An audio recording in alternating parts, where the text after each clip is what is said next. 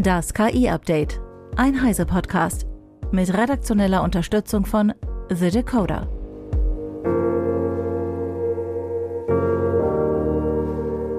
Ich bin Isabel Grünewald und dies sind heute unsere Themen. OpenAI will Herkunft KI-generierter Bilder offenlegen. Bundesregierung warnt vor KI-Überwachung am Arbeitsplatz. KI-Technik macht verkohlten Papyrus lesbar und Poke LL spielt erfolgreich Pokémon gegen Menschen. OpenAI führt den C2PA-Standard in DALI 3 ein, um die Herkunft von KI-generierten Bildern nachvollziehbar zu machen. C2PA ist die Abkürzung der Coalition for Content Provenance and Authenticity, also der Koalition für Herkunft und Echtheit von Inhalten. Max Schreiner von The Decoder mit den Einzelheiten. DALI-3-Bilder enthalten jetzt C2PA-Metadaten zur Überprüfung ihrer Authentizität. API-generierte Bilder zeigen eine Signatur, ChatGPT-Bilder zusätzlich einen Herkunftshinweis. Die Dateigröße kann durch die Metadaten steigen, die Bildqualität bleibt jedoch unverändert. Andy Parsons, Senior Director der Content Authenticity Initiative von Adobe, verglich die Kennzeichnung bei seiner Vorstellung im Oktober letzten Jahres mit einem Nährwertkennzeichen für die Herkunft von Medien. C2PA wird unter anderem von Adobe, ARM, Intel, Microsoft und auch Meta unterstützt. Die Zertifizierung der Herkunft von Medieninhalten durch C2PA wird auch von Kameraherstellern und Nachrichtenorganisationen vorangetrieben. Das Siegel ist allerdings kein Allheilmittel gegen KI-Fake-Bilder, da Metadaten entfernt werden können. Vielen Dank, Max. Bundesinnenministerin Nancy Faeser hat im Bundesamt für Sicherheit in der Informationstechnik in Bonn ein neues nationales IT-Lagezentrum eingeweiht. Es verfügt im Regelbetrieb über zehn Arbeitsplätze, von denen aus BSI-SpezialistInnen die Cybersicherheitslage für Deutschland rund um die Uhr im Blick behalten sollen. Cyberangriffe von verschiedenen Seiten nehmen stark zu, betonte Faeser. Auch Desinformation und Manipulation wie durch KI generierte Fakes sind erhebliche Gefahren. Wir wappnen uns gegen diese Bedrohungen. In dem Zentrum liefen die Fäden zusammen, um unsere Systeme zu schützen.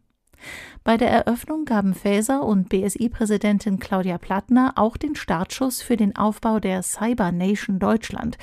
Die BSI-Initiative soll eine sichere Digitalisierung unterstützen. Zu den Zielen gehören eine Erhöhung der Cyberresilienz und Aufklärung. Die Bundesregierung sieht viele Vorteile beim Einsatz von Systemen mit künstlicher Intelligenz am Arbeitsplatz. KI könne die Produktivität von Mitarbeitenden steigern und diese etwa bei Routinetätigkeiten entlasten. Erste Studien zu generativer KI wie ChatGPT oder BART zeigten, dass diese die menschliche Arbeit eher unterstützt als ersetzt. Die Technik berge aber auch Risiken für die Arbeitsbedingungen von Beschäftigten, denen früh entgegengesteuert werden müsse, schreibt das federführende Bundesarbeitsministerium in einer jetzt veröffentlichten Antwort auf eine Anfrage der CDU-CSU-Bundestagsfraktion. KI im Jobumfeld könne zu verstärkten Eingriffen in das Recht auf informationelle Selbstbestimmung Beschäftigter führen, vor allem durch einen erhöhten Überwachungsdruck. Laut der Regierung ist daher eine aktive und soziale Gestaltung der digitalen Transformation vonnöten. Wichtig seien ein klarer Rechtsrahmen und die Befähigung von Beschäftigten, Interessenvertretungen und Arbeitgebern zu einem sicheren und menschenzentrierten Umgang mit KI. Eine hohe Bedeutung komme der Stärkung der Rechte der Betriebs- und Personalräte beim Einsatz von KI-Systemen zu. Bei der Erarbeitung eines Entwurfs für ein Beschäftigten-Datengesetz im Sinne des Koalitionsvertrages will die Regierung auch die Auswirkungen von KI auf die Arbeitsbedingungen berücksichtigen. Mit der Initiative soll Rechtsklarheit für Arbeitgeber sowie Beschäftigte erreicht werden. Drei Studenten ist es gelungen, mit KI-Technik so viel Text einer verkohlten Papyrusrolle zu rekonstruieren, dass sie den großen Preis der Vesuvius Challenge gewonnen haben. Die Verantwortlichen des Wettbewerbs zeigen sich begeistert, berichtet Martin Holland aus dem Heise Online Newsroom. Bei der Vesuvius Challenge geht es um Papyrusrollen aus ähm, dem antiken römischen Herculaneum, Das ist eine der Städte, die ähm, durch den Ausbruch des Vesuv im Jahr 79 nach Christus äh, zerstört wurde. Äh, bekannter ist natürlich Pompeji ganz in der Nähe. Diese Papyrusrollen wurden gefunden schon vor Jahrzehnten in einer Villa, die dabei damals verschüttet wurde. Und zwar sind das zusammengerollte ähm, Rollen, ähm, auf denen eben Texte standen. Aber die sind natürlich äh, stark beschädigt, verkohlt. Ähm, und jedes Mal, wenn man versucht hat, eine vorsichtig ähm, auseinanderzuziehen oder zu öffnen, ähm, sind die einfach zerbröselt.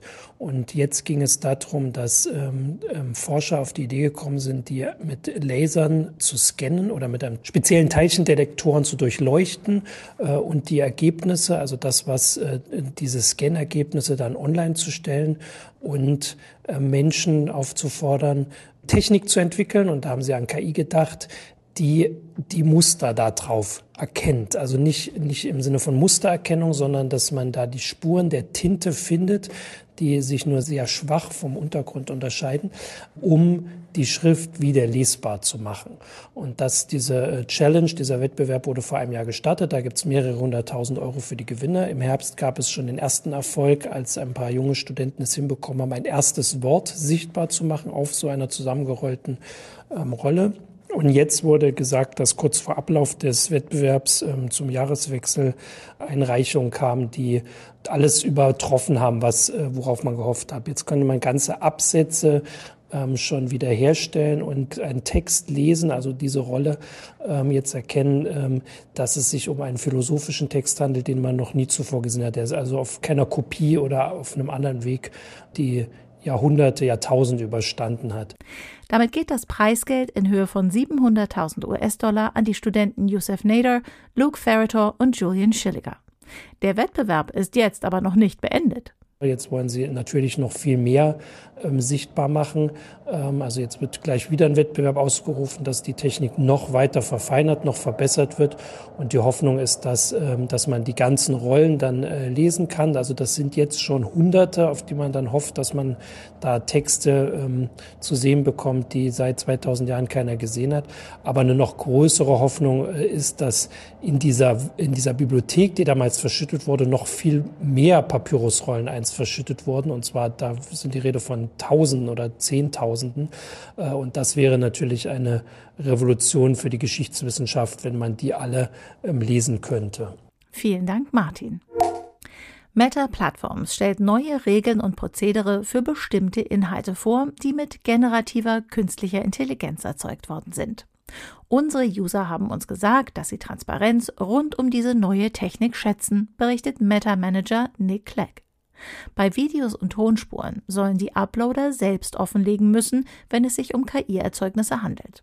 Für fotorealistische Bilder arbeitet Meta daran, KI-Bilder automatisch zu kennzeichnen.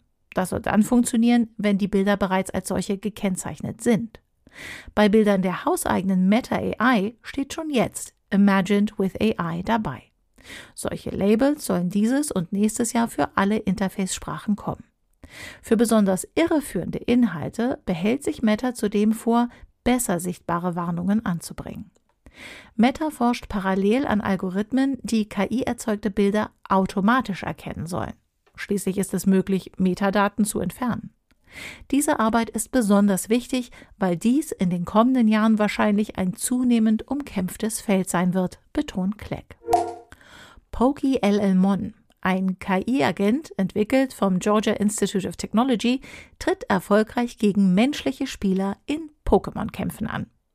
PokeLLMon setzt auf große Sprachmodelle wie GPT-4, nutzt Wiki-Einträge und lernt durch Reinforcement Learning direkt im Kontextfenster des Sprachmodells. Die KI erreicht eine Siegquote von 49 Prozent in Ladder-Wettbewerben und 56 Prozent in privaten Matches gegen menschliche Spieler. Den Forschenden zufolge neigt Pokey LLMon jedoch dazu, Aktionen zu bevorzugen, die kurzfristige Vorteile bieten und ist anfällig für die langfristigen Strategien menschlicher Spieler. Natürlich geht es bei dem Forschungsprojekt nicht nur um Spielerei. Pokémon-Kämpfe seien strategisch anspruchsvoll und erforderten die Berücksichtigung einer Vielzahl von Faktoren, von den Eigenschaften der Pokémon bis hin zu den Umgebungsbedingungen im Spiel.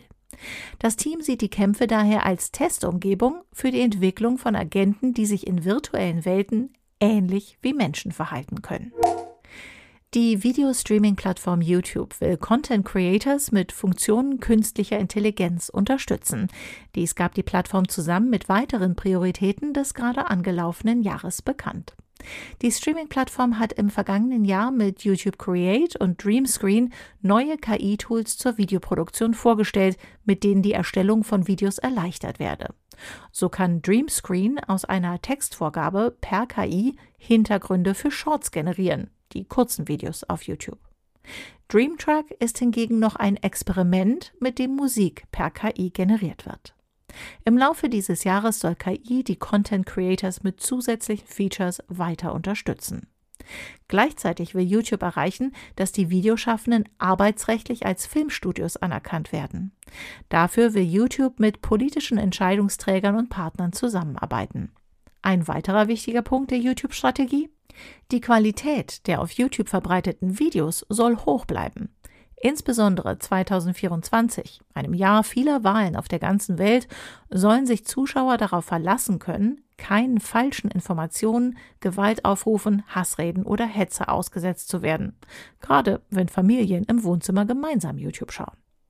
Für KI-Inhalte verlangt YouTube bereits eine Offenlegung mit Label. Aber auch für andere Inhalte verspricht YouTube, in den kommenden Monaten entsprechende Kennzeichnungen einzuführen. Damit sollen Zuschauende informiert werden, wenn etwa realistisch anmutende Inhalte tatsächlich künstlich generiert sind. Das war das KI-Update von Heise Online vom 7. Februar 2024. Eine neue Folge gibt es jeden Werktag ab 15 Uhr. Werbung KI ist bereits Teil unseres Alltags und der Bedarf an schneller Entscheidungsfindung und leistungsstarker KI steigt branchenübergreifend. Aus diesem Grund sorgen wir für mehr Transparenz, Vertrauen und Zugang, damit alle davon profitieren. Unser leistungsstarkes Hardware- und Softwareportfolio ermöglicht es, KI schneller als je zuvor umfassend einzusetzen und ganze Industrien zu transformieren. Mehr Infos unter www.intel.de/ki. Es beginnt mit Intel.